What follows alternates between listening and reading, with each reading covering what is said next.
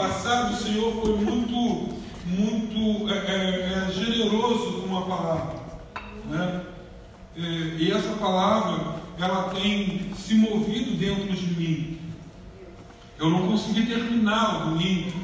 Eu ministrei uma hora e dez minutos e eu não consegui terminar essa mensagem no domingo. E essa mensagem chegou para mim ontem, porque eu não tinha ela gravada. Eu peguei ontem, ontem eu ouvi ela uma vez e hoje eu já ouvi essa mensagem três vezes. Três vezes hoje eu já ouvi essa mensagem de novo. E essa mensagem continua falando comigo, essa mensagem continua me movendo. E eu quero, eu quero ler um texto com vocês, para que eu possa partir desse texto em diante. Né? Eu quero que você mais uma vez abra Ezequiel comigo.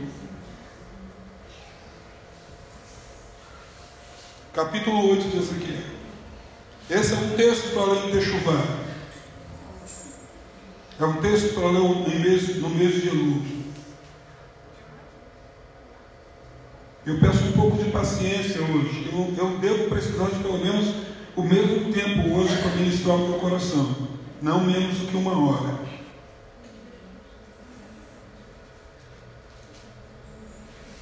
Ezequiel, profeta Ezequiel, capítulo 8, isso, Ezequiel, capítulo 8, do verso 1. Nós vamos ler o 8 e o 9.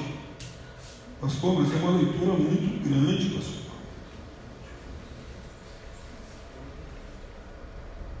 Não posso fazer nada, preciso ler.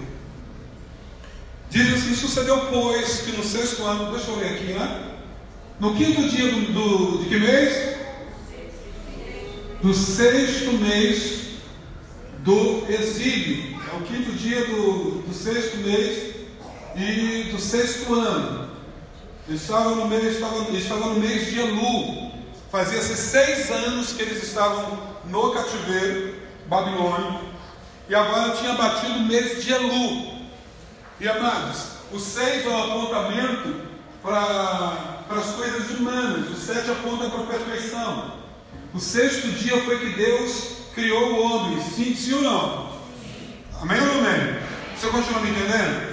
Então estava batendo tudo, Deus tinha visitado, olha só, no quinto dia, que era um dia que antecipava o sexto dia, né? Então ele, ele, veio, ele, ele veio um dia antes, no, no, quinto dia do sexto ano, eles estavam já há seis, eles já estavam há seis anos no cativeiro, e agora ia entrar agora o sétimo ano. Aí o que, que acontece? Deus, ele desce. Ah? Ezequiel disse, estava eu e as autoridades de Judá estavam sentados na minha casa, no mês de Elul, quando a mão do soberano Senhor veio ali sobre mim. Deus veio. Olhei e vi uma figura como a de um homem, do que parecia ser da cintura para cima como fogo, e da cintura para baixo a aparência era tão brilhante como um metal reluzente. Ele estendeu o que parecia um braço, pegou-me pelo cabelo, e o Espírito levantou-me entre a terra e o céu em visões de Deus e me levou a Jerusalém. Ele saiu de onde estava, no rio Quebar, e espírito, pelos cabelos, foi levado até. É, corpo e espírito foram levados, arrebatados até Jerusalém. Você continuar comigo, amém? Diz assim: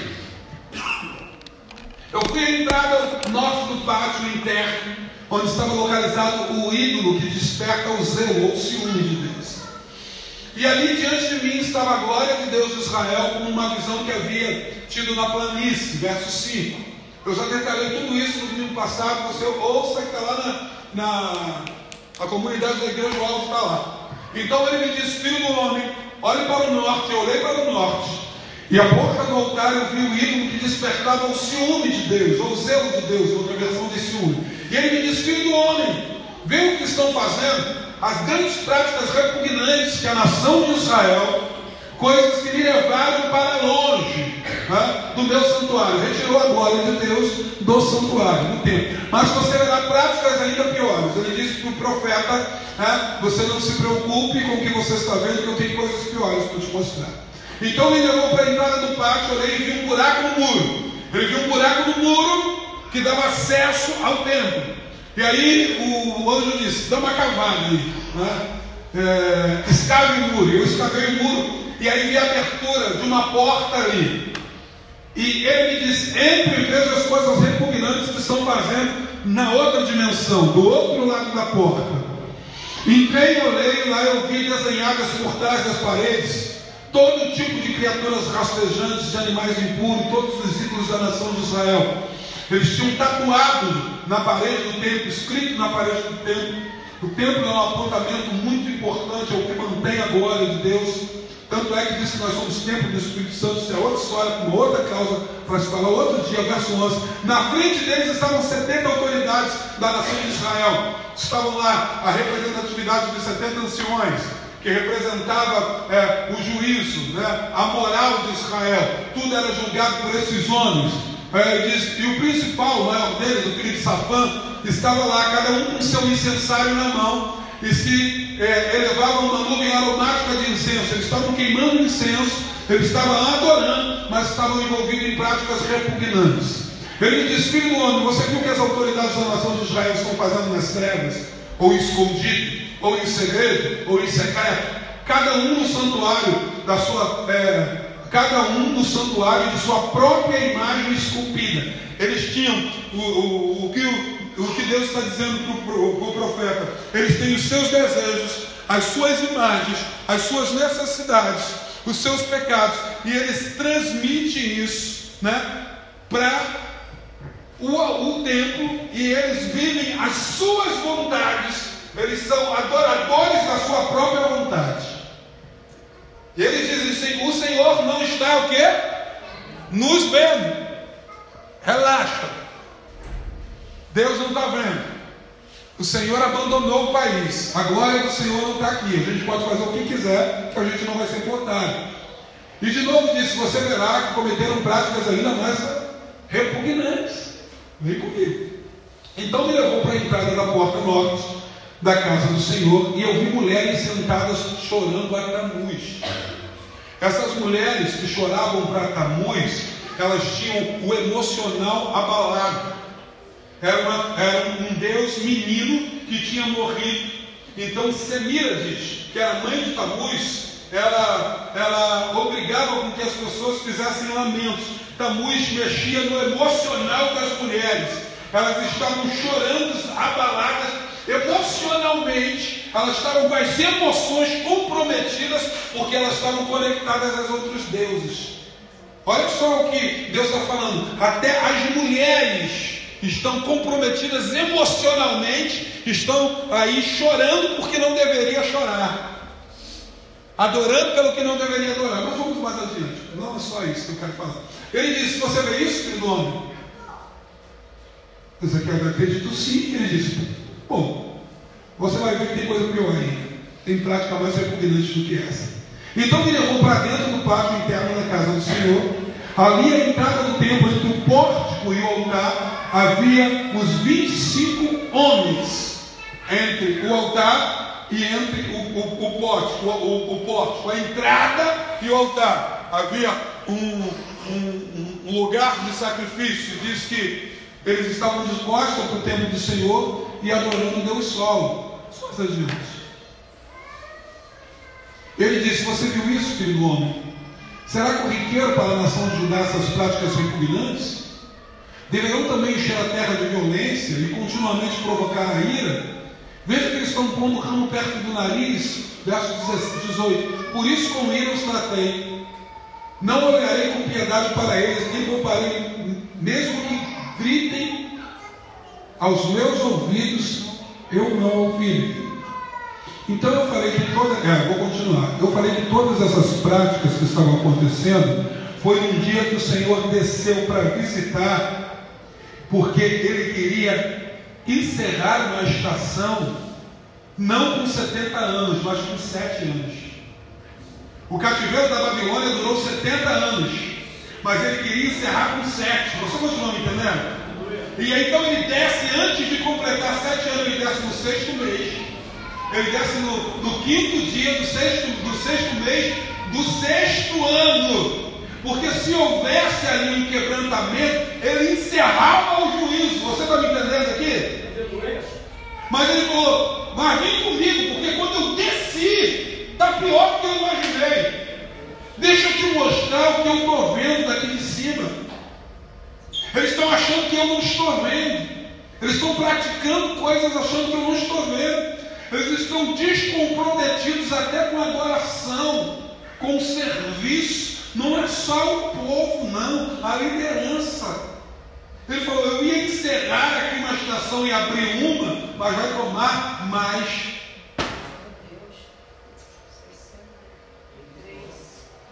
63? Vai tomar mais 64 anos de cativeiro, porque eu desci para ver quebrantamento e não tinha. Meu Deus, morte.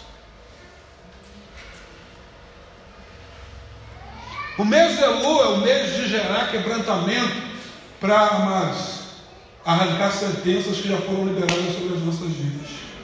Porque Deus, como um Pai amoroso, até na sentença, amados, Ele quer abreviar o que vai acontecer. Aí o verso, vamos para o 9 agora, 9, 1. Mas isso não aconteceu.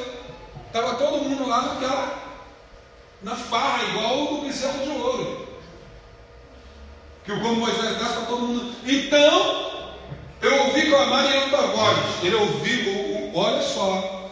Ezequiel está contando a visão que ele teve. Você continua comigo? Ezequiel, aí, aí Ezequiel está contando a visão que ele diz assim: então eu ouvi uma alta voz gritando: traga aqui os guardas da cidade, cada um com a sua arma na mão. Arma de destruição. Deus está falando: pode mandar vir o juízo. Traga para mim os executores. Olha só. E eu vi seis homens. Viu quantos homens? Seis. É, é juízo de Deus para homem. O seis aponta para isso. Traga-me seis. E vi seis homens que vinham da porta superior, que estavam voltados para o norte, cada um com a sua arma mortal na mão. Com eles estava um homem vestido de linho que tinha um estojo de quê? De escrevente. Ele era o escrivão espiritual para liberar sentenças. Você continua me entendendo, sim ou não? Sim. Diz que ele estava diferente dos outros. Estava com, com, com linho, com uma, uma roupa de linho. Né? Não, pode botar o luz. Volta o luz, isso. E eles entraram e puseram do lado do altar de bronze. Vamos lá adiante. Então a glória de Deus subiu de cima do querubim onde havia estado e se moveu para a entrada do templo. E o Senhor chamou o homem vestido de linho que tinha um estojo de escrevente na cintura. Ele disse: percorra a cidade, escute isso, de Jerusalém, e ponha um sinal na testa daqueles que suspiram e gemem por causa de todas as práticas repugnantes que estão sendo feitas nela. Eu quero ver outra versão. Vá por toda a cidade de Jerusalém e faça um sinal na testa de todas as pessoas que sofrem e se aborrecem por causa de todas as coisas vergonhosas Isso! Ele está falando, sai agora e vai selando todo mundo que não está concordando com o que está acontecendo. Que isso causa temor, que isso causa nas pessoas um sentimento de meu Deus, como é, como é que o negócio está assim? Tá, saia nos inconformados com a geração pecaminosa que habita dentro da casa do Senhor e marca esses. Marca os inconformados. Não é aqueles que, é, que comungam da. Não, falando, os cúmplices do pecado você separa. Você está tá, tá junto comigo, senhor não?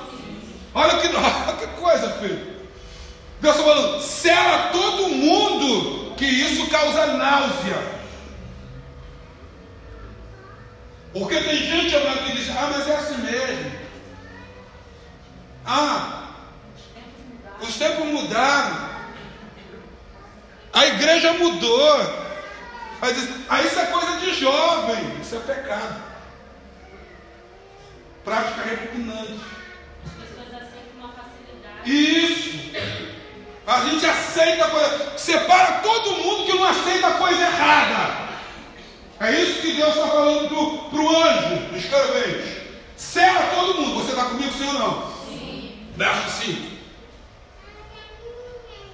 E quando eu escutava, ele disse aos outros: Sigam-se a porta da cidade e mate sem piedade, sem compaixão.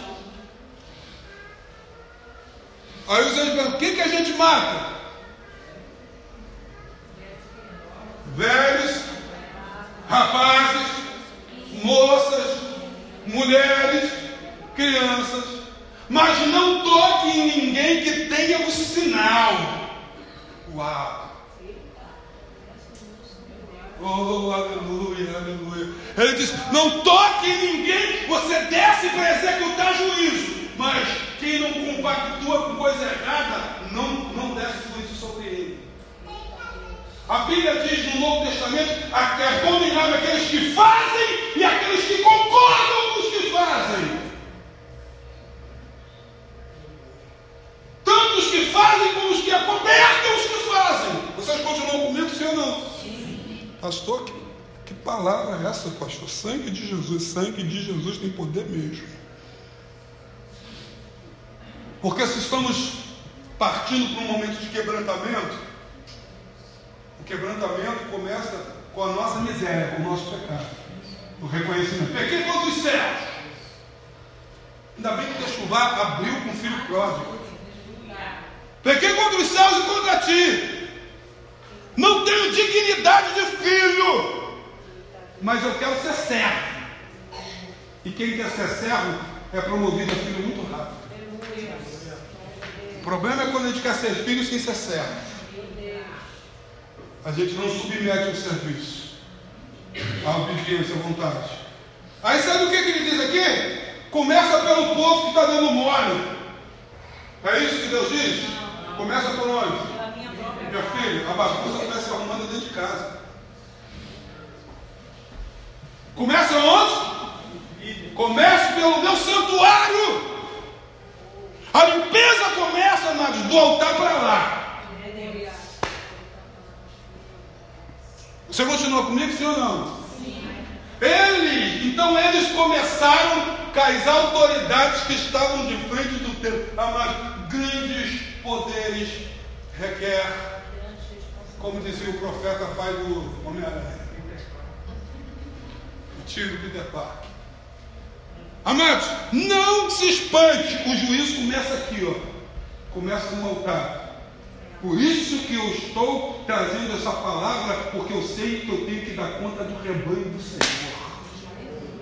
Até Yeshua disse, Senhor, está na hora de eu ir, ó, mas o que tu me deste, nenhum. Até Jesus prestou conta do rebanho. Você continua comigo, sim ou não?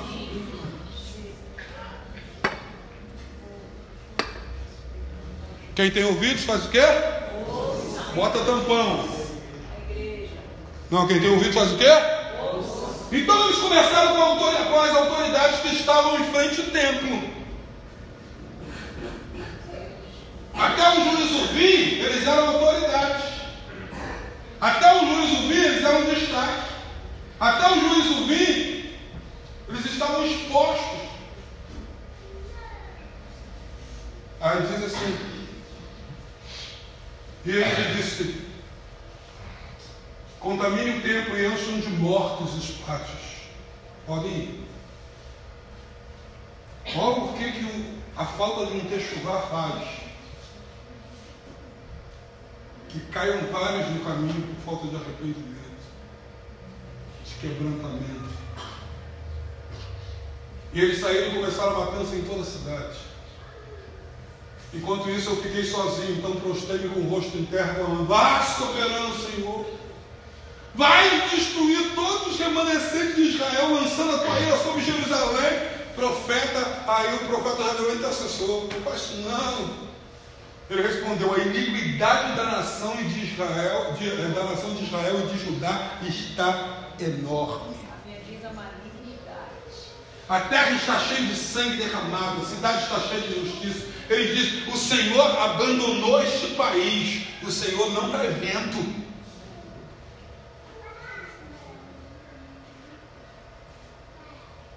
Pode passar por dentro.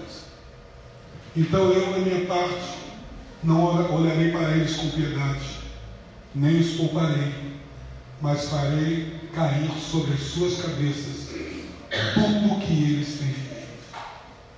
Então o homem de linho com estojo escrevente na cintura voltou com o relatório e disse: Já é. Fiz tudo conforme voltou para trazer o relatório. Falou: Está feito. Quem tem o selo de inconformado, quem não tomou forma desse mundo está intacto. Quem não tomou vai sofrer as consequências.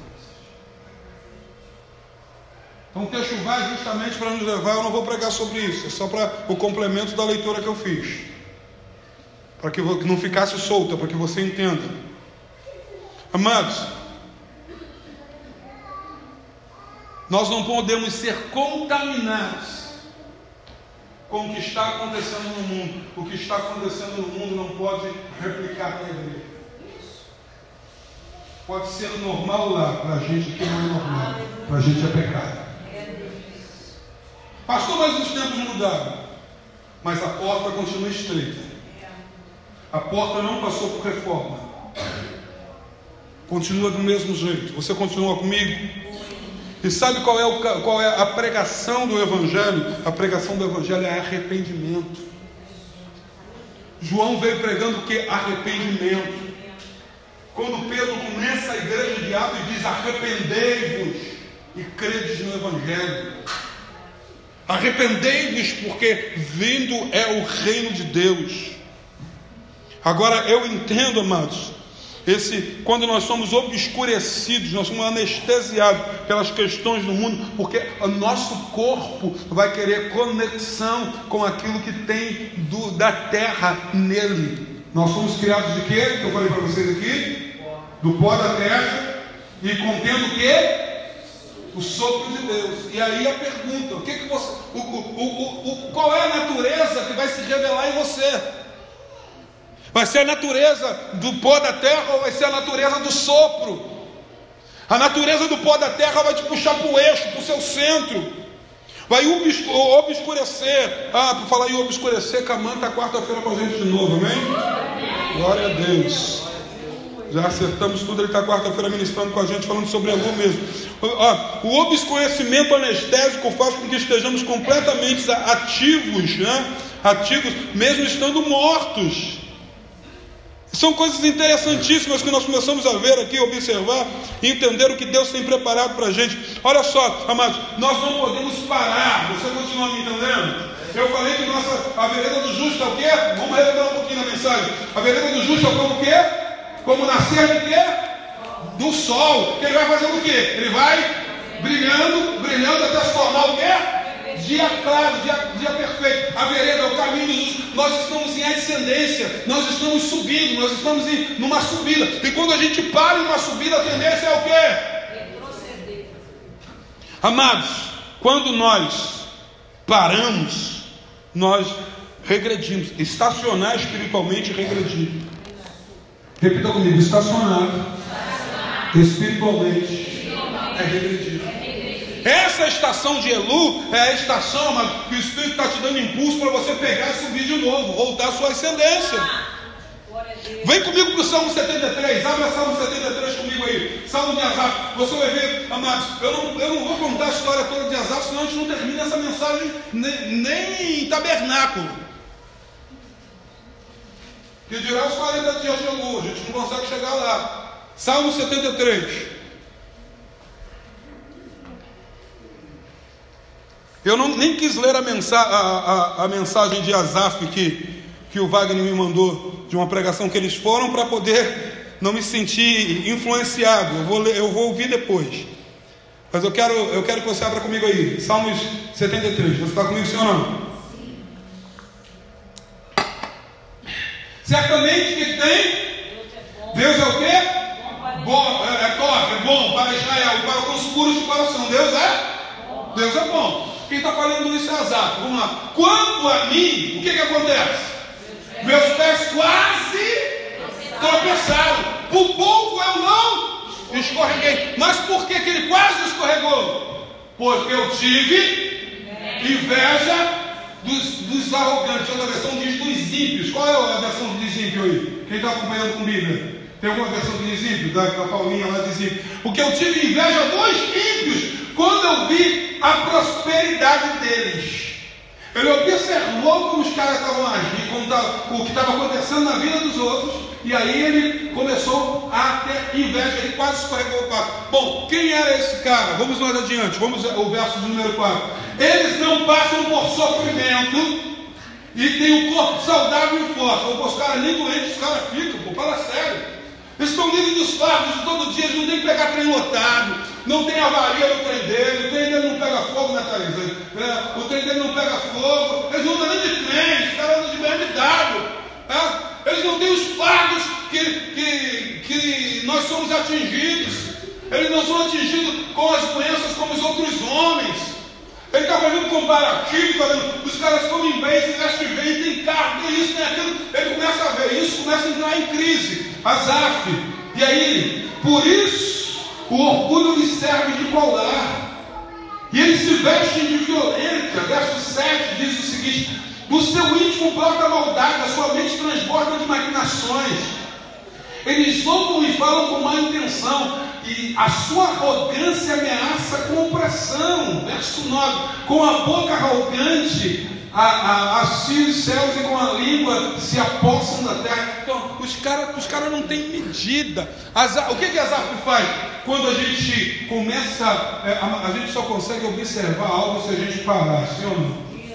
Se você passar rapidamente, você não consegue prestar atenção em nada, sim ou não? Por isso que diz que aquele que leva a preciosa semente, que o corpo pode estar comendo, tu pode estar chorando, você pode estar sofrendo, mas você não pode parar, porque se você parar, você regride.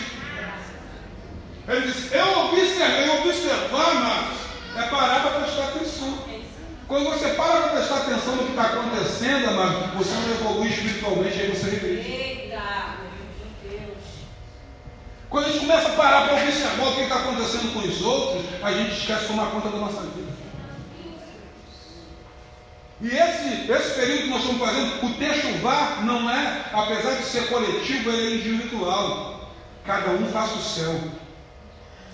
Ah, se fulano se arrependesse. Não, ah, se eu me arrependesse. O fulano tinha que estar aqui para ouvir a mensagem. Deus não é fofoqueiro. Vai ficar mandando recado para quem não está. Então quem tinha que ouvir a mensagem é você que está aqui, você que estava no domingo. Essa mensagem é para mim, você pode repetir isso? Essa mensagem é para mim. Mesmo que eu acho que não preciso, mas é para mim. O texto vá, ele, é ele pega todo mundo. Ele pega do povo a liderança. Ele pega da liderança ao povo. O texto vá, amados, é para quem está mal, mas é para quem também está bem, para ficar melhor ainda. Vá é aperfeiçoamento de caráter. Esse período é o período para você pedir perdão de coisas que você ainda não pediu perdão e liberar perdão, porque Deus não pode te perdoar se você não perdoar. Texto vai pedido de perdão e liberação de perdão. O diabo fica, o diabo nos escondeu durante tanto tempo, amado. Essas questões trouxe, colocou uma névoa para que isso não fosse falado, porque sabe que essa é a estação que Deus quer se relacionar com o homem, o sexto mês. Ele quer voltar ao contato, de, ele quer liberar algumas coisas, gerar aceleração para você também. Aí o que, que o salmista, o salmista Asaf diz? Vamos adiante. Por isso, o seu povo se volta para eles e bebem as palavras até saciar. Ele está falando, cara, e os ímpios falam um monte de besteira e todo mundo bate palma. E todo mundo tem fã-clube. Eu fico vendo que tem gente que sabe da vida de artista, fica focalizando a vida toda. Sabe de tudo. Bate palma para que os caras fazem. Se inspira. Se veste igual. Quer fazer o mesmo corte de cabelo. Quer usar o mesmo tipo de roupa. Sabe o que, que Asaf está dizendo? Cara, eu não estou entendendo. O povo está se saciando com o que eles estão oferecendo. Amados, em Deus tem referência para você para tudo. Sabe o que o salmista diz? Eu não preciso buscar em artistas referencial. Eu não preciso buscar em personalidades. Sabe o que está mais em moda agora? É, é influenciador. É influência. Interessante é que eu estava lendo uma pesquisa que nos Estados Unidos, olha que coisa absurda, 85% das crianças dos Estados Unidos querem ser youtuber e 94% das crianças da China querem ser astronauta. Aí você vai ver o que, é que vai dar a próxima geração. Vamos ver se os Estados Unidos vai, continuar a mesma potência daqui a um tempo. Quando as crianças de hoje se tornarem YouTube e os de lá se tornarem engenheiros e astronautas. Influência. Sabe o que o, o Azar fazer? Eu não estou conseguindo, como é que essa galera está conseguindo influenciar tanta gente? Mas todas as nossas decisões são tomadas embaixo de influência. Aí você tem que saber se você está sendo influenciado pelo pó da terra ou pelo sopro. Toda atitude tua é tomada debaixo de influência. Todas elas. Você toma uma atitude baseada. Por isso que é muito sugestivo. Tu sai na rua, você vê Coca-Cola, Coca-Cola, Coca-Cola. Se você vai contar quantas, quantos comerciais de Coca-Cola, para e vai contando quantos comerciais você tem de Coca-Cola do, do teu, da tua casa até o trabalho. Quando te dá sede, não te dá vontade de beber água, dá vontade de tomar Coca-Cola, porque você está influenciado pela propaganda. Você continua me entendendo? O Azar estava dizendo, cara, está todo mundo sendo influenciado por essa galera. Aí olha só. E eles dizem, como saberá Deus? É o mesmo papo da serpente. Será que tem conhecimento altíssimo? Rapaz, os tempos mudaram. É. Isso servia para aquele tempo, para esse tempo. Nós estamos vivendo uma geração livre. Faça o que Seja feliz. O importante é ser feliz. Aí, para deixar uma galera feliz dentro da igreja, a gente gera adaptações no Evangelho. Você continua me entendendo, ou não? Sim. Vamos mais adiante. Assim são os ímpios, sempre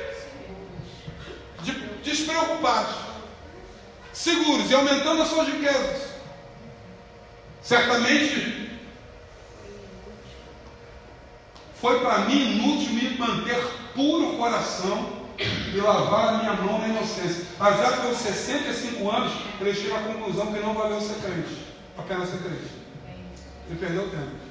Mas por que ele pensou nisso? Ele avançou e regrediu. Ele parou para observar. Quando a gente para para observar, amados, a gente é tomado pela inércia, a gente é, a gente é puxado para o centro da terra onde nós temos a governância da nossa matéria, que é pó. Aí ele retrocede. Ele, ah, eu podia ter feito tudo o que eu queria fazer e hoje eu estava bem como os caras estão. Você continua me entendendo? Tem gente que vai falar para você, ah, entrou para a igreja, o negócio dificultou. Ah, mas quando está do lado do diabo, não tinha preocupação contigo. Para que, que ele ia te puxar se tu tava lá, já estava do lado dele? Tem lógico um negócio desse? Não tem, filho. É isso que Asaf está dizendo. Os caras não estão nem aí. E estão pá, e está acontecendo, e está dando tudo certo. Amados, entenda que evangelho há um preço a ser pago por se manter puro. Mas é, a recompensa é não ser caçado pelos homens de arma mortal. Quando os homens com arma mortal sair para exercer juízo, não vai achar tua casa não vai achar você. Haverá um sangue do cordeiro na porta, como aconteceu lá. Sai, mas tem a marca, tem o seu. Verso 13, ele está bem para baixo. Beirando uma depressão, sim ou não? Sim. Pô, até agora nada, pô. Construir nada, não consegui nada.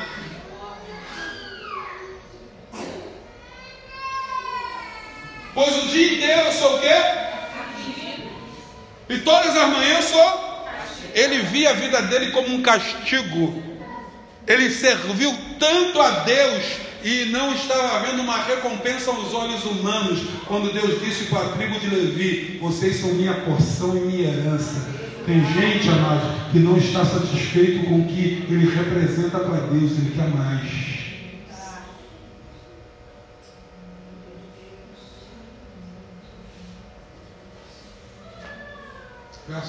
Se eu tivesse falado isso com eles, eu teria traído os teus filhos. Dito, falarei com eles. É, se eu tivesse dito, falarei com eles, teria traído os seus filhos. A minha versão diz: se eu tivesse falado como os maus, teria traído teu povo. Verso 16. Quando eu tentei entender isso, achei isso difícil demais para mim. Outra versão diz, na tradução original, quando tentei compreender, foi como picada nos rins. Porque tem coisas que a gente não consegue compreender humanamente, só espiritualmente. Tem coisa quando nós estamos num estado de declínio espiritual, a gente não consegue compreender. Mas o verso 17 é que está a chave. Ele estava falando isso fora do santuário. E aí Asaf faz um techuvá. Até que eu fiz o quê? Entrei.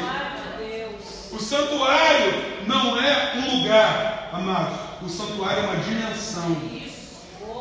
Foi o que o Senhor falou. Eu vou retirar a minha glória dessa dimensão. Quando eles vierem aqui, não tem glória. Quando eles chegarem nessa geografia, não tem glória. Eu vou retirar. Até que eu entrei no santuário de Deus. Então o que, que aconteceu? Quando ele tentou compreender com a, com a sabedoria dele, ele quase morreu. Mas quando ele entrou no sobrenatural, quando ele entrou na dimensão do sobrenatural, ele conseguiu, caiu a ficha, ele conseguiu compreender. Aleluia. Então eu compreendi o destino dos ímpios. Aí o verso 18 diz, diz o que? Certamente tu os pões em terreno escorregadio e os fazem cair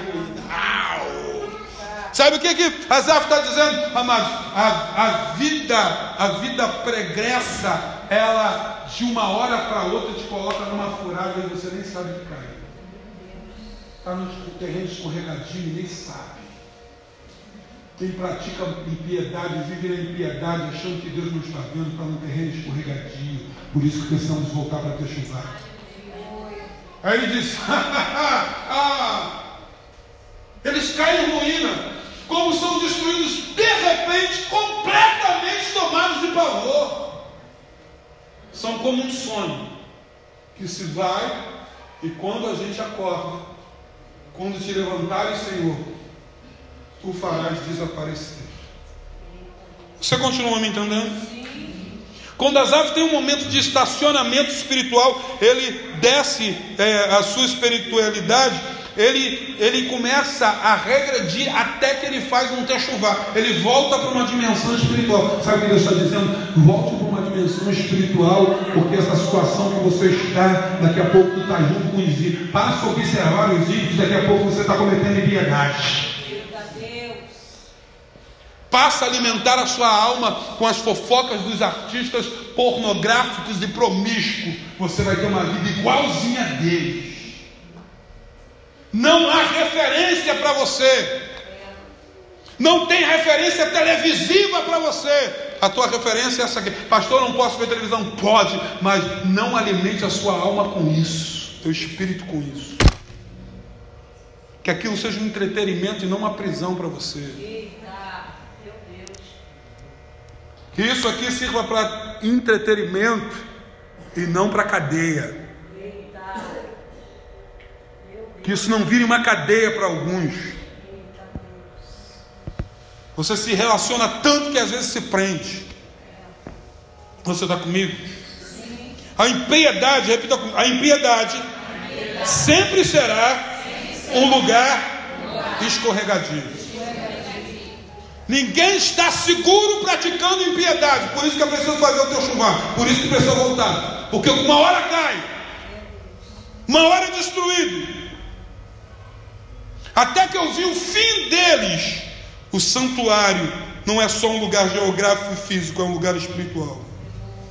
No campo da lógica, você não vai entender os motivos. Ele diz: Eu tentei compreender, não entendi. Quando eu fui para a dimensão espiritual, eu consegui compreender. Tem coisas que só uma elevação espiritual vai fazer você entender.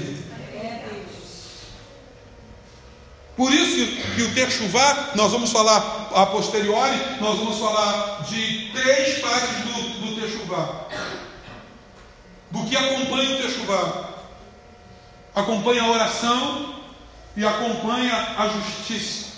Eu vou falar depois sobre isso. Agora, deixa eu falar uma coisa com você, amados. Sabe por quê? No universo espiritual é diferente do universo físico. Repita comigo: físico, físico. e metafísico. metafísico. Metafísico é aquilo que você não consegue palpar. É aquilo espiritual, aquilo que transcende. Dentro da questão física, diz que os opostos fazem o quê? Agora, dentro da questão espiritual, são os iguais que se atraem. Porque a Bíblia diz que um abismo chama o quê? Uma ponte. Tem um abismo, um abismo chama e vem uma ponte. Diz que o abismo chama o quê? Outro igual a ele, um abismo. Um abismo chama um outro abismo. Então o que está dizendo aqui, amados? Ah, nós começamos a compreender que quando nós começamos a andar com pessoas espirituais, nós tornamos mais espirituais. Você se assemelha com aquilo que você se relaciona. Torna-se semelhante a eles, todos aqueles que o adoram. Amados, no campo da lógica não tem motivo, como eu falei, para nós estarmos aqui. A natu nossa natureza caída, humana, carnal, nossa natureza vil. A, a, a, minha carne nunca vai clamar por Deus. Repita comigo: a minha carne nunca vai clamar por Deus. A minha carne vai clamar pelo pó da terra. Pelo pó da terra é tudo que me liga à carnalidade, tudo que me liga à futilidade. É isso que a minha carne vai, vai clamar. A minha carne não vai pedir para eu estar aqui, a minha carne vai pedir para eu estar em casa, porque hoje é quarta-feira, está no meio da semana, a semana foi puxada, segunda-feira foi complicada, o trem atrasou, e eu cheguei atrasado, o pagamento não bateu, eu estou com a cabeça quente. Alguns discutiram no serviço, alguns foram com algumas dificuldades, está com um filho doente, tá... não era, mas se pensar pela lógica, você não era para estar aqui, até que você entra numa dimensão espiritual diz, eu preciso estar ali para ser restaurado e voltar a crescer tudo vai te puxar para que você não, não possa estar nesta dimensão onde Deus quer te levar. Mas Deus está te trazendo para cá porque Ele tem algo separado para você. Oh, aleluia, aleluia. O problema é que hoje, amor, o amor pressupõe gra, é, gratuidade. Deus, como assim, pastor? Deixa eu te falar. A gente acha que Deus é amor, e como Deus é amor, eu não preciso fazer nada. Deus já fez tudo. E eu boto na conta de Deus que era para me fazer. A minha natureza carnal, o pó da terra, ele é mercadológico. Como assim, pastor? Ele sempre vai querer um negociar para ganhar o quê? Alguma vantagem. Sim ou não? O que, que eu levo nisso? Não, eu vou para a igreja hoje, mas o que, que tem na igreja? Que culto é hoje? O que, que eu vou receber? Pressupõe uma troca. Ah, eu tenho que amar a Deus sim, mas o que Deus vai me dar em troca se eu amá-lo? O que eu ganho com isso? Eu vou ser seguidor de Jesus, mas o que, que eu ganho com isso? Eu vou à igreja, o que, que eu ganho com isso? Agora, amado, a aproximação da nossa natureza divina não exige mais recompensas. Porque nós estamos com Deus por tudo aquilo que Ele fez para nós. Aleluia. Aleluia. A nossa a natureza carnal quer coisas palpáveis, mas a nossa natureza espiritual, o sopro faz com que a gente queira recompensas espirituais em Deus. Não que nós não tenhamos, não que Deus não vai nos compensar aqui na terra, mas a proposta da Escritura, amado, não é salvar o homem da condenação eterna. Que é isso, pastor? Sim, deixa eu te escandalizar. Deus não enviou Jesus. Pô, agora eu dou um nó na tua, na tua cabeça. Deus não enviou Jesus, Deus não deu todo esse compêndio para a gente, amados, só para nos livrar do inferno. Que isso? Qual é o propósito? Deus nos deu isso para nos livrar do nosso pior inimigo.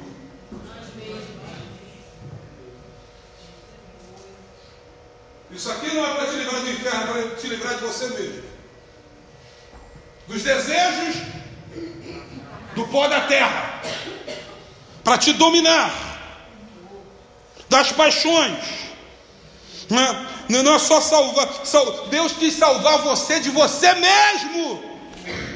Porque diz, eu estou sentindo no meu coração que eu devo fazer isso. A palavra diz que enganoso é o coração do homem mais do que todas as coisas.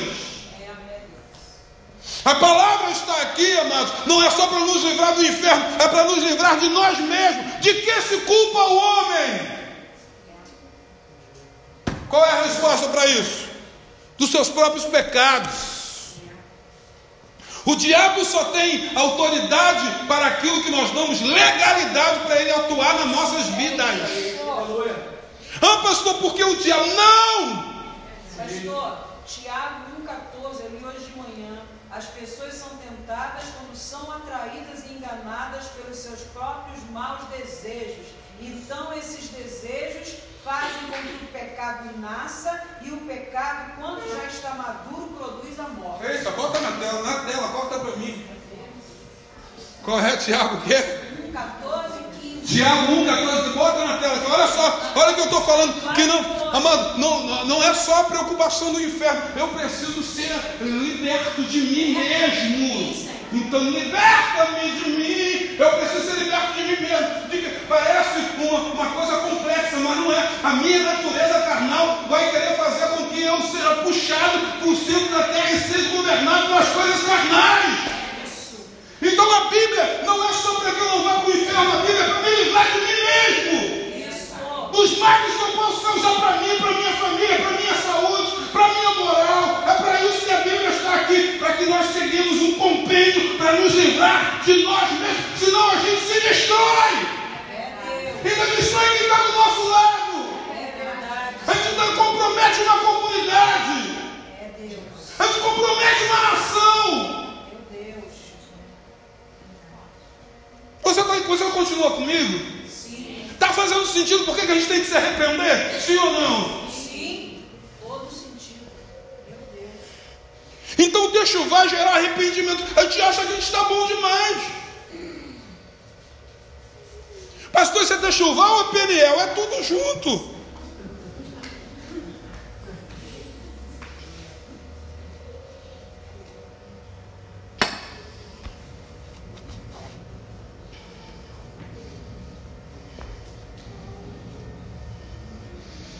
Salvar das nossas paixões, dos desejos desordenados. Sabe o que é concupiscência? Desejo desordenado da carne. Para isso, só a Bíblia. Só relacionamento íntimo com Deus. Porque existem desejos normais e existem desejos desordenados. A nossa natureza perfeita em Deus às vezes ela é potencializada pelo diabo para que a gente possa ter desejos desordenados. Sexo no casamento é pecado, sim ou não? Mas se isso for potencializado, só no casamento não, não, não é o suficiente, tem que arrumar fora. Aí se torna um pecado, que é um desejo desordenado da carne. Por isso que a Bíblia diz: sacia com a fonte que Deus te deu a mulher da sua mocidade. Cada um, porém, é tentado pelo cão, é isso? É isso que diz? O Satã, ou a coisa ruim, o cramunhão, o pé de pano, sei lá que vai o nome, né?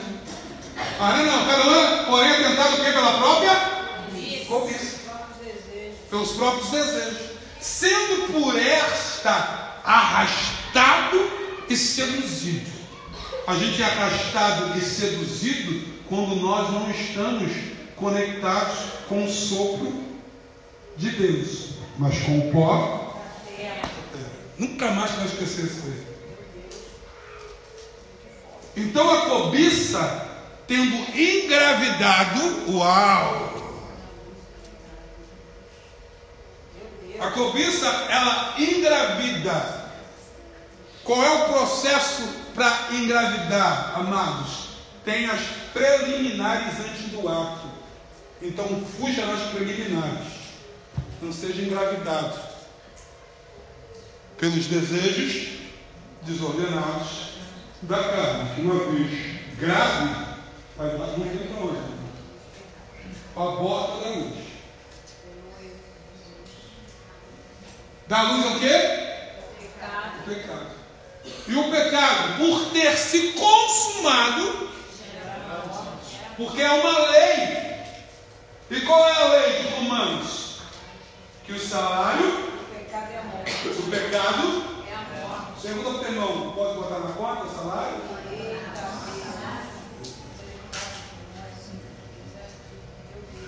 Se você não quer que vá para a tua conta, deixa eu vá. Algumas consequências virão, não tem para onde correr. Davi fez techuvá, Deus perdoou Davi, Deus deu o trono para Davi, mas Deus matou o filho de Davi. Gerado em pecado. Que é esse, pastor? Ele é amor, mas ele é justiça. A base do trono dele tem dois pilares que sustentam o trono de Deus. A Bíblia diz que um é justiça e o outro é juízo. A base do trono. Você está comigo, ou não? Por isso que nós estamos entrando num, num período que vai vir justiça e juízo. O que, que a gente corre? Para ter chuva. Para anular sentenças. Amém ou amém?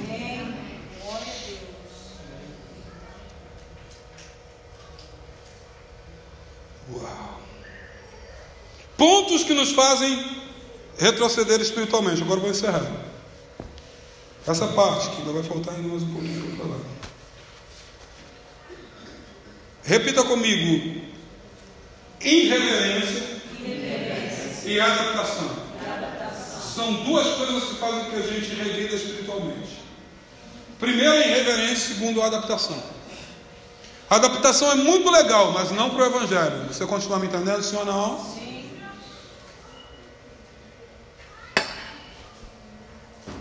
A palavra se renova, ela não se adapta. Não tem menção na Bíblia que diz que houve adaptação para a palavra. A, a renovação da palavra. Agora, adaptação não. Você continua aí comigo, sim ou não? Abra comigo Levítico capítulo de número 10.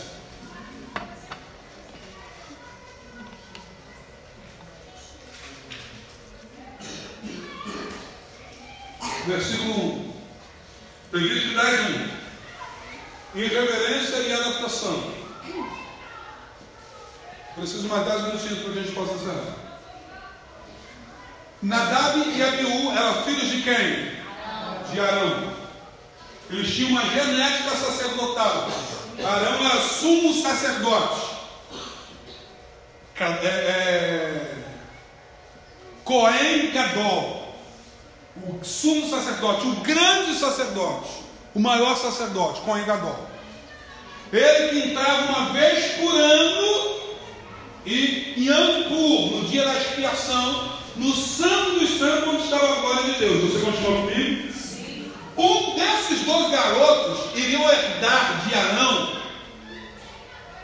essa, esse ofício. Eles eram filhos de quem? De Arão. Cada um pegou o seu incensário,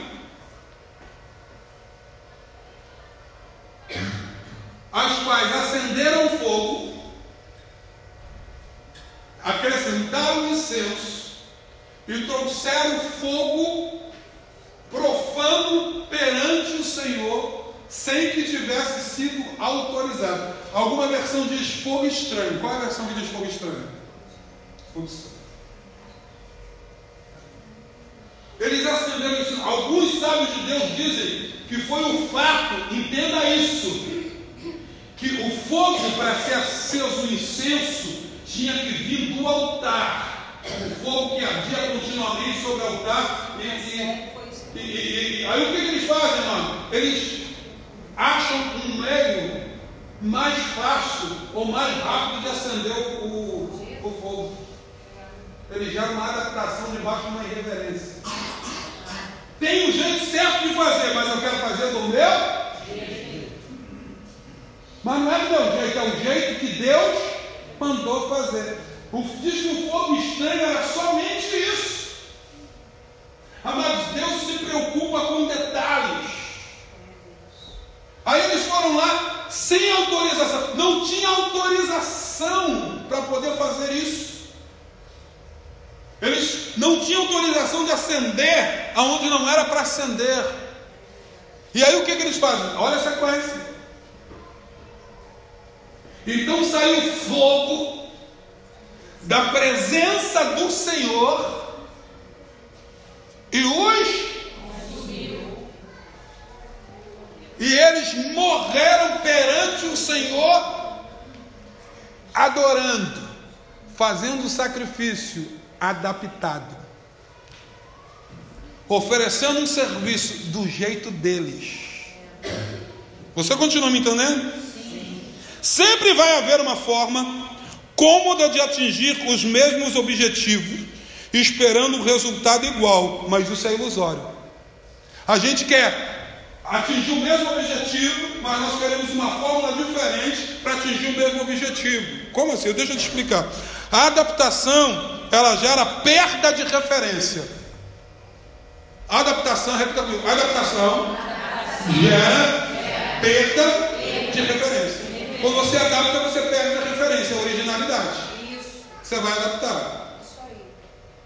Eu vou falar uma coisa para vocês aqui. Amados, você não terá resultado igual em virtude das suas adaptações. Pare de adaptar o que é para fazer do jeito que é para ser feito. Você continuou comigo? Nós estamos fazendo, é, cuidando um pouquinho da saúde. Vamos fazer um crossfit. E a, a, primeira semana ela é complicada porque você não domina os exercícios. Está eu, Valéria, Giovana, Juninho, Bia, todo mundo falando. Então a gente não domina os exercícios. Então o que, que o, o instrutor diz para gente? Você pode adaptar o exercício, não é isso? Você pode adaptar o exercício.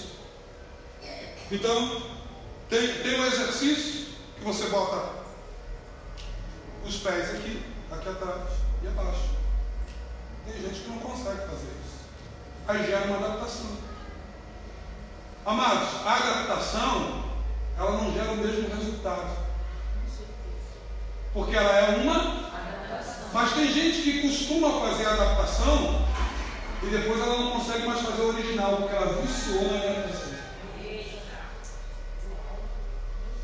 E aí você não vai alcançar o mesmo resultado de quem faz o original do que quem faz a adaptação. Vai passando os, os dias dentro, dali, do, dentro daquela academia, dentro daquele circuito. Quem está fazendo o que precisa ser feito está evoluindo e quem não está fazendo não está evoluindo. E a gente vê lá, o que mais a gente vê é a pessoa adaptando, é a pessoa dando, dando migué, enganando o instrutor.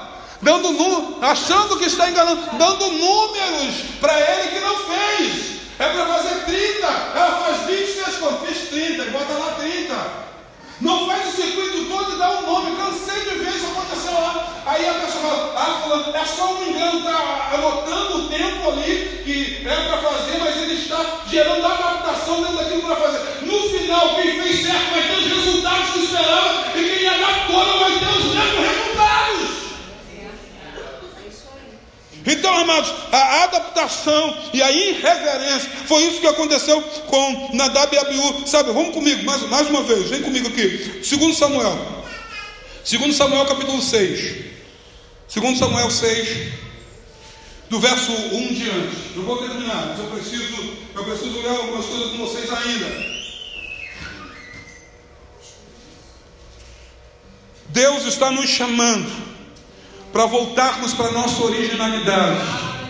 Amados, faça o que precisa ser feito sem adaptação, porque o resultado pode ser comprometedor para você. Segundo Samuel capítulo 6. Quem achou? Está na tela? Verso 1, já está aqui? De novo Davi se reuniu com os melhores guerreiros de Israel, 30 mil ao todo. Ele todos acompanharam e partiu de Belém para ajudar para buscar a arca de Deus, a arca sobre a qual era invocado o nome do Senhor dos exércitos. entronizado entre os querubins.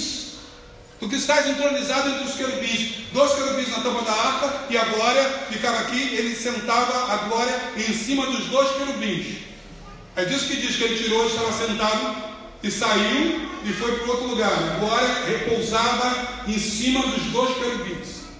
Bom, e puseram a arca de Deus num carroção novo, numa carro, num carro de boi novo, diz. E levaram da casa de Abinadab, na colina, Uzá e Aô, os filhos de Abinadab, conduziam a, a, a arca, conduzia a carroça.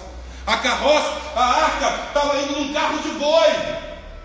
Davi estava levando a arca no carro de boi. Só que isso aqui era uma adaptação, porque lá atrás diz que a arca era para ser levada nos levitas. Não era no carro de boi. Isso porque no, no, em, em 1 Samuel capítulo 6, você vai ver que os filisteus fizeram e deu certo. Botou a arca no carro de boi e mandou de volta. E aí a gente quer fazer como os filisteus fazem. Só que o filisteu não tem comprometimento, o filisteu não tem aliança. O filisteu não está ligado com as coisas dos céus filisteus. É a pura natureza, só do pó da terra. Amados, nós somos a essência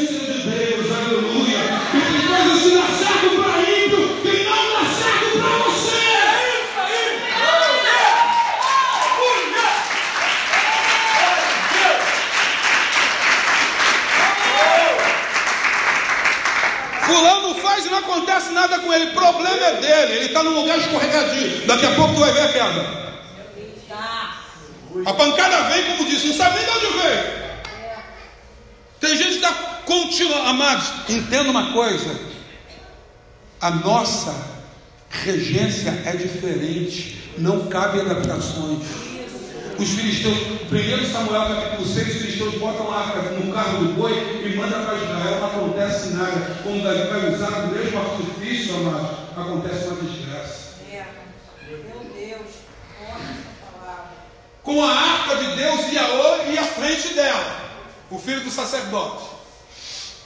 Davi e todos os israelitas iam cantando, dançando perante o Senhor, ao som de todo tipo de instrumentos de pinho, harpa, lira, tamborim, chocalho, uma festa formada, porque às vezes a gente está fazendo a coisa adaptada e está dando tudo certo, né? a gente está achando que Deus que Deus está aprovando, que está tudo bem, e tá, até que os bois tropeçam.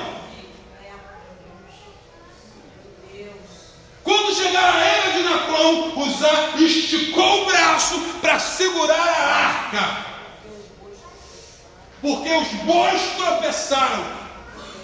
Acon, a tradução literal é lugar impossível de tropeçar. Não tinha por que os bois tropeçar, a plano demais. A ira do Senhor se acendeu contra Uzá. Porque o seu ato que irreverente. Por isso Deus o feriu. E ele morreu ali mesmo ao lado da arca. Verso 8.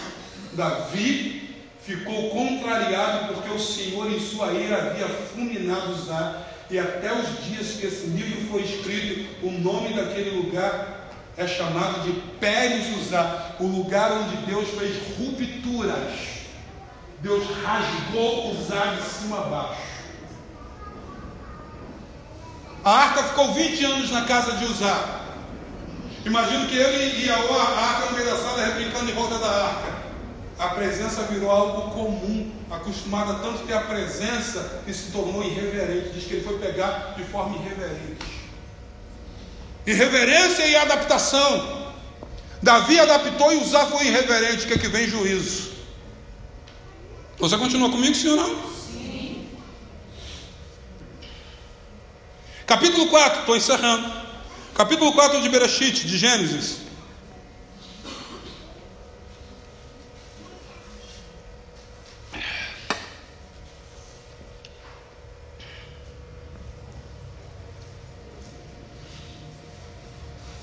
Quatro meia dúzia, quatro, seis e sete. Vou, vou acelerar.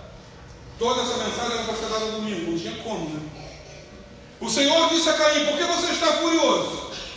O porquê se transformou seu rosto. Deixa eu contar a história atrás disso aí. Abel e Caim foram apresentar um culto a Deus. Abel trouxe das primícias.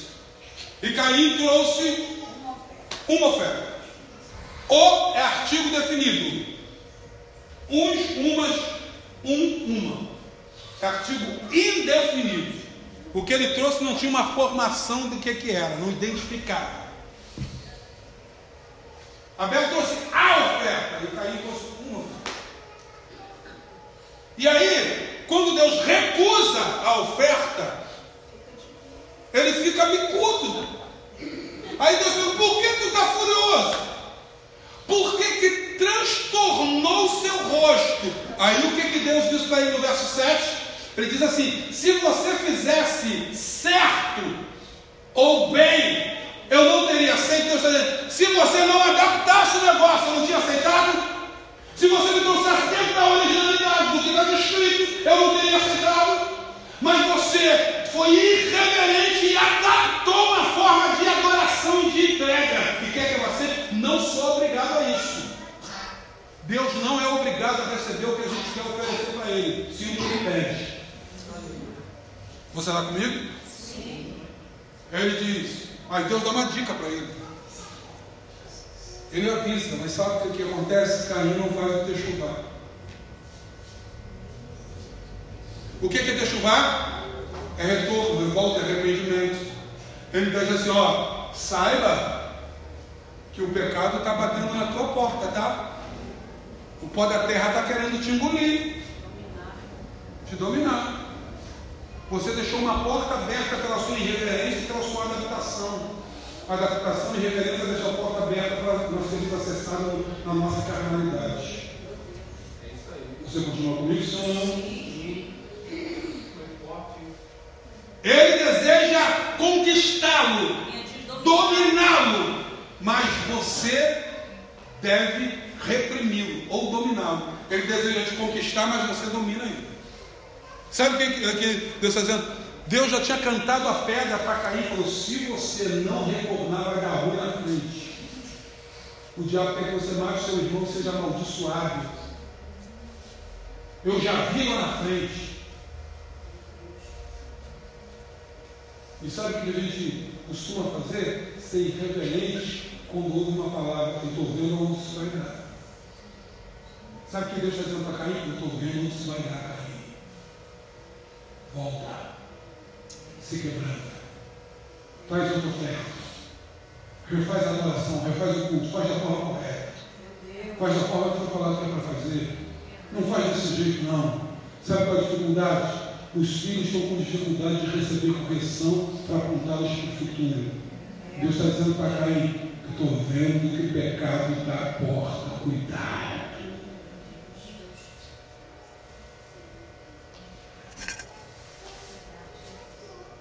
Por que chuva? Porque o pecado jaz à porta. Que é isso, pastor? Sim. Não somos super santos ou super crentes.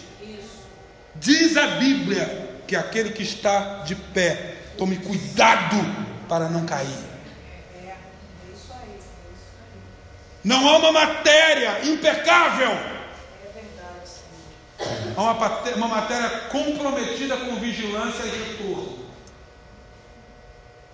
Se eu cair, eu retorno. Diz que o justo pode cair sete vezes, mas não ficará prostrado. Uau, porque o Senhor segura pela mão. Não importa o nível de queda, se fizer o teu chuvar, o Senhor te proporciona. Glória a Deus! Uau! Por isso que a palavra diz: não sejais como Caim. Porque Caim, além de irreverente, era orgulhoso. Ele não era ensinável. Quem não ouve cuidado, ouve coitado. Deus disse: Cuidado, Caim, o pecado jaz à porta. Eu estou sentindo, sabe o que o interessante é? Que Jesus deu um toque para Pedro. Ele falou: Olha só, o diabo já pediu para poder se andar contigo, fique esperto aí. Eu intercedo um pai com você.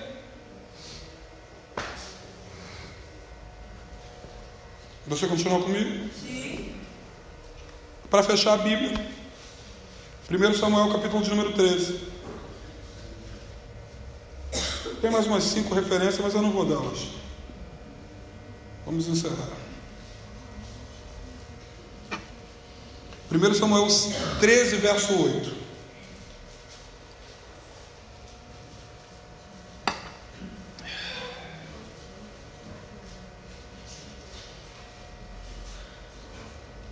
Então liberta-me de mim. Alguém tem essa música aí no celular? Sim.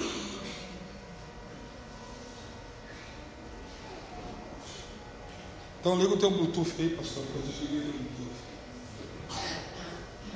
Saúl esperou sete dias o prazo estabelecido por Samuel. Samuel falou, fica aí, que eu vou chegar para poder sacrificar. Porque a função de sacrificar era do rei ou era do sacerdote? Sacerdote. Quem sacrificava? Era o rei ou o sacerdote?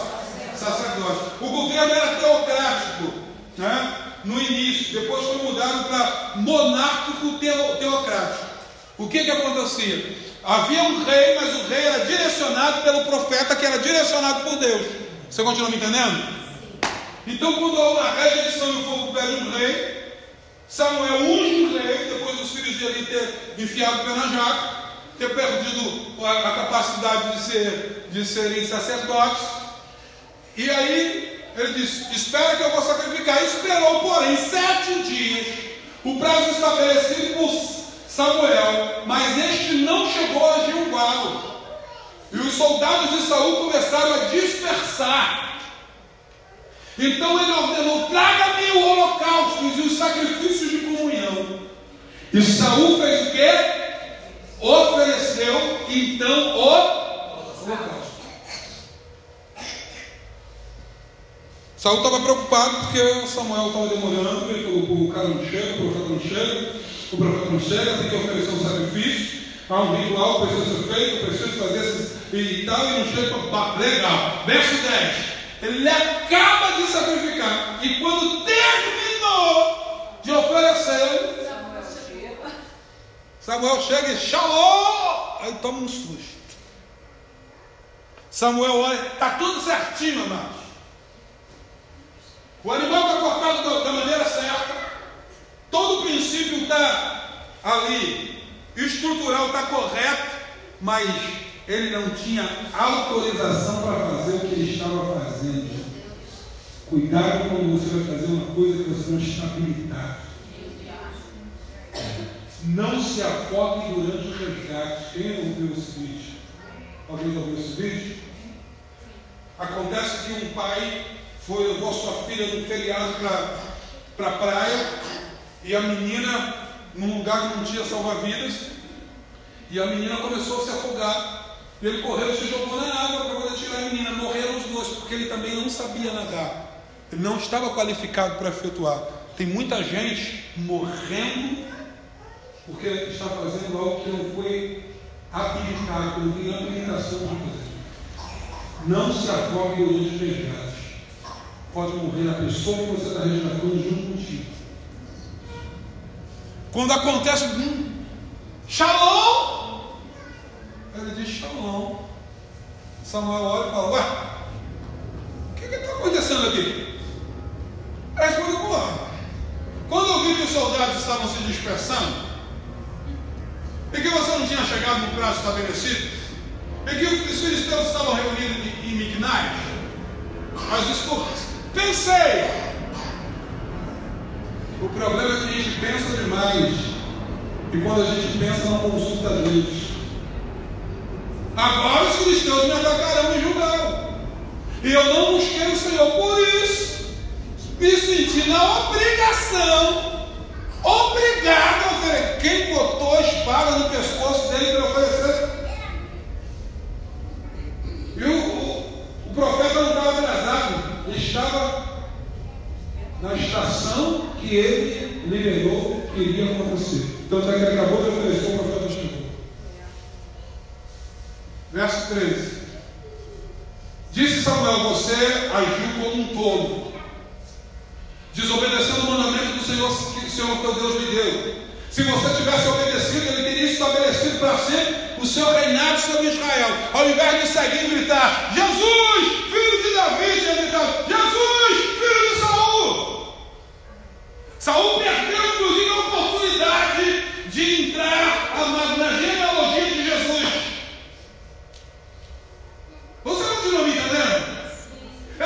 você tivesse obedecido, o seu reino seria estabelecido para sempre. Deus cumpriu isso em Davi, em Jesus Cristo, que era filho de Davi, o rei que reinaria para sempre. Jesus era para vir da linhagem de Saul, mas não veio porque ele adaptou e foi irreverente a algo que precisava fazer. Meu Deus, forte. Tem gente perdendo o destino por isso. Verso 14.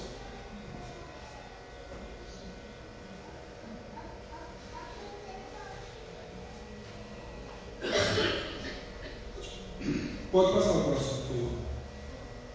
Mas agora o seu reinado não era para ser, mas não foi. O Senhor já procurou um homem segundo o seu coração e já designou seu povo, pois você não obedeceu o mandamento do Senhor. Então Samuel partiu para Gilgal e foi a Gibeá, Benjamim e Saul contou os soldados que estavam com ele, eram cerca de 600, e vida que segue. Acabou. O reinado de Saul acabou aonde? Aqui. Houve uma sentença. Eu queria que vocês se colocassem de pé. Eu ia falar dos filhos de Eli. Eu ia falar de Jeroboão, que fez um, um altar alternativo. Cuidado com os altares alternativos. Pastor, eu estava falando com uma pessoa sobre essa palavra. É engraçado que esse rei Saul ele perdeu ali né, o seu, seu reinado, mas Deus deu para ele. Estava falando hoje com uma pessoa sobre essa palavra, né? Estava conversando sobre uma situação e, eu- e Deus trouxe no meu coração para falar para essa pessoa sobre essa palavra. E o que eu vi é que, pastor, que rei Sa- Saul perdeu o reinado ali por causa do pecado, por causa de um erro que ele cometeu que não era para ele fazer. Mas o engraçado, pastor, que deu mais, mais aproximadamente 20 anos para ele se arrepender e ele continuou fazendo práticas erradas. Se ele tivesse se arrependido, de repente, sabe, pelo menos a vida, que é mais importante que o creio era o reinado, mas sim a salvação. Ele foi para o inferno porque ele preferiu caminhar mais 20 anos debaixo do pecado. É isso. Só. Ele teve 20 techuvais e não fez. Teve 20 oportunidades de se arrepender. Eu gosto do reizão que Deus manda o profeta lá e diz: Põe ordem na tua casa, porque morrerás e não viverás. O profeta sai e vira para o Senhor: Peço por favor, Senhor, eu fui justo e tal. Eu estou diante de ti aqui um coração arrependido e tal. Aí Deus diz: Volta, volta, volta, volta. Fala para ele, vou dar mais 15 anos de lambuja para ele. Vai viver mais um pouco. Porque, amados, o Senhor está querendo trazer vida através de Teshuvah, de retorno. Você continua me entendendo? Esse mês, esse mês é o mês que nós nos relacionarmos em perdão, em perdoar e ser perdoado. O foco de Teshuvah é perdoar e ser perdoado. Não deixe que essas questões e essas situações possam fazer com que você perca o que Deus separou para você ser. Pastor, teu chuva vai me livrar de consequências de erro? Não. Porque Deus, se fosse assim, Deus não seria justo. Você continua me entendendo? Ele vai te livrar da condenação do erro.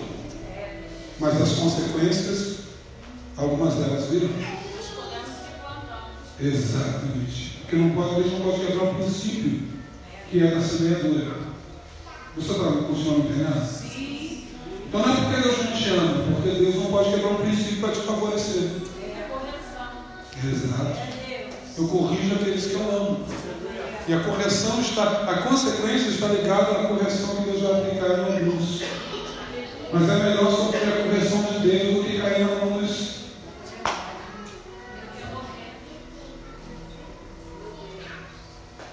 A palavra diz: dura coisa cair na mão de Deus. Então eu não vou cair debaixo de uma condenação de Deus.